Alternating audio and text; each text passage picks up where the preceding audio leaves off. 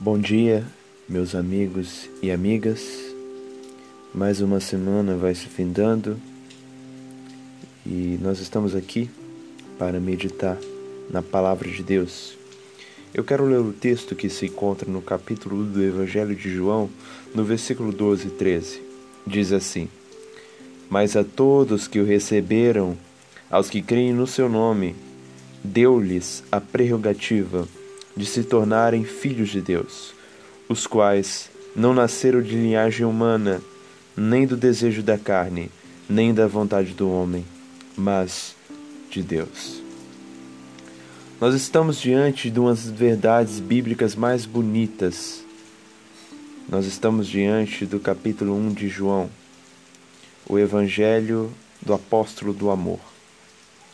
Aqui no capítulo 1, João descreve que Jesus, ele é a palavra de Deus e que essa palavra existia mesmo antes de tudo ser criado. É a palavra eterna. Jesus.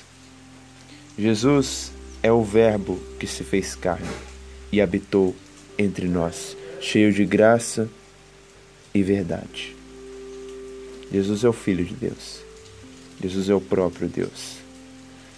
Talvez isso para nós seja inexplicável, e é, mas é compreendível. É compreendível quando nós percorremos nas entrelinhas das Escrituras e percebemos que é impossível que o homem se salve. Então é necessário o próprio Deus vir, se fazer carne, morrer no Calvário, para proporcionar aos homens a salvação para proporcionar aos homens a possibilidade de se tornar um filho de Deus, um salvo, verdadeiramente um cristão. O versículo que eu li diz que todos que recebem a Cristo, creem no seu nome, se tornam filhos de Deus, se tornam descendentes de Deus, isto é, nascem da linhagem eterna, da linhagem de Deus. O que eu quero dizer é o seguinte: você tem um pai, você nasceu, sua família, você, sendo filho, tem o direito à herança. Da mesma forma, todos aqueles que creem em Deus são como da linhagem de Deus e assim têm direito à herança também. E o versículo diz que quando cremos em Cristo, é, Cristo nos dá a prerrogativa de se tornarmos filhos de Deus, a possibilidade de se tornarmos filhos. E como nós se tornamos filhos? Qual a natureza de nós se tornarmos filhos? O versículo 13 diz: Os quais não nasceram de linhagem humana, nem do desejo da carne, nem da vontade do homem, mas de Deus. Se tornar um filho de Deus é nascer de novo.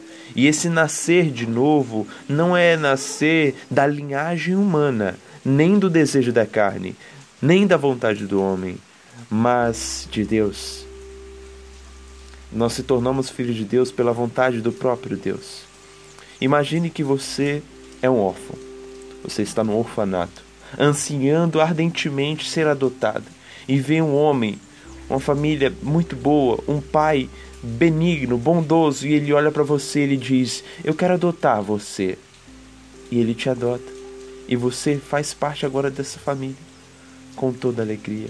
E é justamente nessa ideia que o apóstolo Paulo escreve em Romanos 8. Em Romanos 8, o apóstolo Paulo diz algo muito profundo. Ele diz bem assim: Todos os que são guiados pelo Espírito de Deus são, são filhos de Deus porque não recebeste um espírito de escravidão para vos reconduzir ao temor, mas o espírito de adoção, pelo qual clamamos, Abba, Pai. O próprio Espírito dá testemunho ao nosso espírito de que somos filhos de Deus.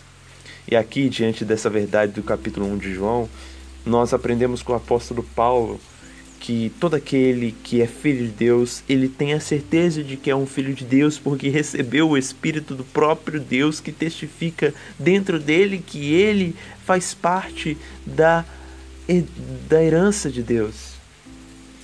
E o versículo diz: se somos filhos, também somos herdeiros, herdeiros de Deus e co-herdeiros de Cristo.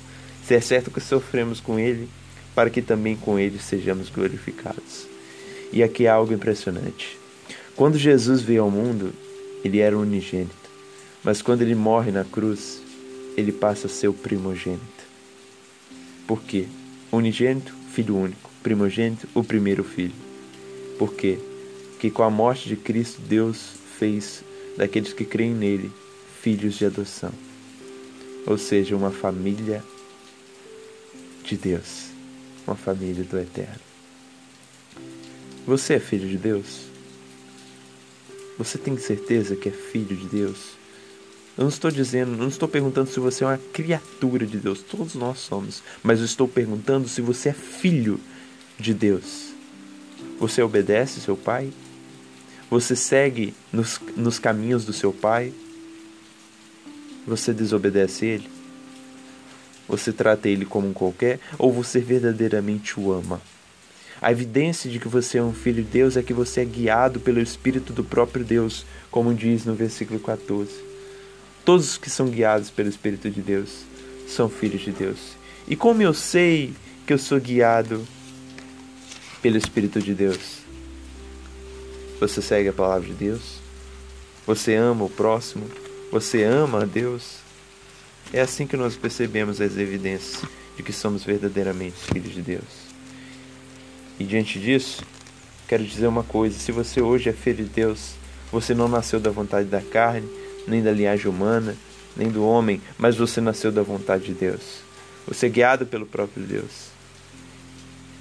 E assim é motivo de glorificar. E nós assim devemos servir a Deus de boa vontade, com o nosso coração, com amor, por saber que Ele nos adotou mediante Jesus Cristo. E Ele só nos adotou porque o próprio Filho, Cristo, veio e proporcionou isso porque não há nenhum mediador entre Deus e os homens, senão Cristo Jesus, homem.